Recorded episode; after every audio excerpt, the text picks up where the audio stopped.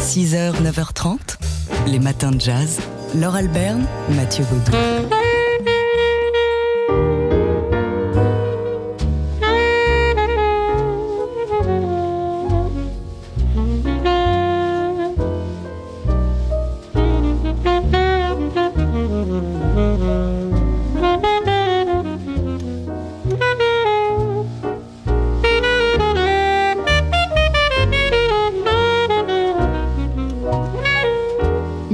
To My Head, un thème magnifique euh, pour se souvenir aujourd'hui du saxophoniste Charlie Mariano. Né il y a 100 ans, enfin, c'était hier exactement le centenaire, puisqu'il est né le 12 novembre 1923 à Boston. Né dans une famille italienne originaire des Abruzzes, il avait commencé très tôt l'apprentissage du piano, et puis ensuite, il s'est mis pour notre plus grand bonheur au saxophone, par passion d'ailleurs pour Lester Young. Alors, Charlie Mariano, c'était un musicien étonnant qui avait euh, commencé sa, sa carrière de manière assez classique sur les scènes de Boston à l'âge de 25 ans. Il enregistre avec Jackie Bayard, il part euh, faire un tour sur la côte ouest où il entre dans les rangs de l'orchestre de Stan Kenton et puis il repart à l'est où il fait la connaissance de Charles Mingus avec qui il enregistre The Black Saint and the Sinner Lady, album fondamental du contrebassiste et dans la foulée Mingus, Mingus, Mingus. Nous sommes alors en 1959. Ensuite, il quitte le quintet de Mingus et il part à Philadelphie pour enseigner à la Berklee School of Music qu'il avait fréquenté avant même qu'elle ne porte ce nom d'ailleurs. Et il se marie à une musicienne japonaise et là, il s'envole pour le Japon. Et c'est à partir de là que Charlie Mariano prend une voie différente. Il s'initie à la flûte de bambou et puis ensuite il ne va cesser d'innover, d'innover, euh, d'explorer, de mêler son jazz à une culture musicale asiatique, Japon, Inde du Sud. Il va chercher de nouvelles inspirations qui vont irriguer euh, sa musique, y compris du côté du jazz rock et euh, du, du jazz fusion. Un musicien voyageur donc et aventureux, on l'aura compris, qu'on célèbre ce matin, Charlie Mariano qui aurait 100 ans aujourd'hui. Les matins de jazz. Ce week-end, on a découvert la liste des artistes nommés pour la prochaine cérémonie aux Grammy Awards.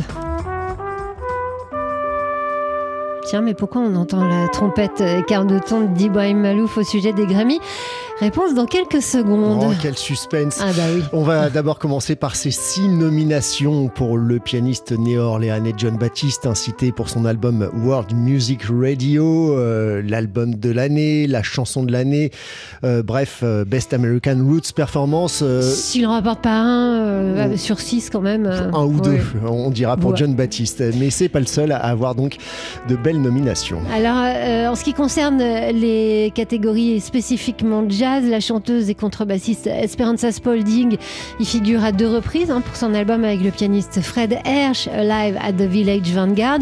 Et elle sera confrontée dans la catégorie jazz vocal à Cécile McLaurin-Salvant, qui est une habituée des Grammy Awards, et à Gretchen Parlato. Dans le registre meilleur album instrumental sont notamment en liste les pianistes euh, Kenny Barron et Billy Childs, le guitariste Pat Metheny, la saxophoniste Laetitia Benjamin, également nommée d'ailleurs dans la catégorie meilleure performance et meilleure composition musicale.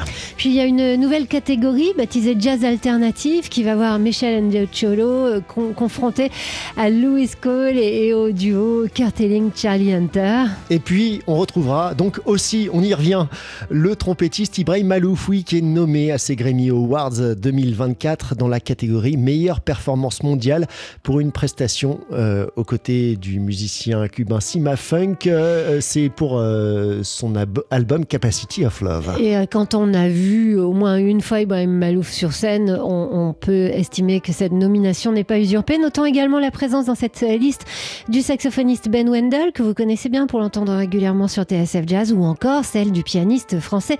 On est content aussi pour lui, Baptiste Trottignon, euh, dans la catégorie Best Classical Solo Vocal Album. Toujours des, des catégories un peu mystérieuses au Grammy. Un verdict donc euh, lors de cette 66e édition des Grammy Awards qui seront remis depuis Los Angeles le 4 février prochain. Les matins de jazz. Jusqu'au 3 décembre se déroule à Paris la quatrième édition de Photo Days qui produit des expositions dans des endroits parfois insolites. Et c'est le cas cette année avec la photographe japonaise Rinko Kawaoshi, euh, qu'on n'avait pas vue à Paris d'ailleurs depuis 2005. Elle est donc de retour avec une nouvelle exposition spécialement conçue pour Photo Days.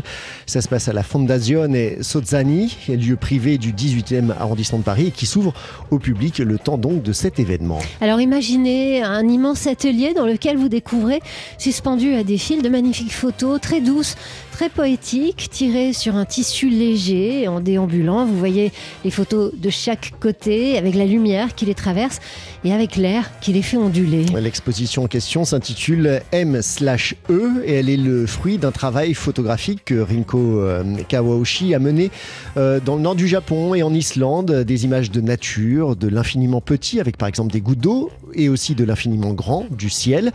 Travail au cœur euh, de la nature donc dont nous parle Rinko Kawaoshi sur le lieu de cette exposition. 環境問題についてはもうみんなあのシリアスに考えないとあのすごく非常に危険な段階だっていうのは分かっていることだと思うんですけど L'écologie me préoccupe. J'ai toujours en tête que nous sommes face aux dangers climatiques. Ma démarche, certes, est plus poétique que politique, mais l'intention politique s'invite naturellement dans mon travail. M slash E, le titre de l'exposition, c'est M comme Mother en anglais, E comme Earth, la mer et la terre, donc, et M plus E, ça fait Mi en anglais, ça fait moi. Mon travail, donc, reflète le rapport entre la Terre et moi.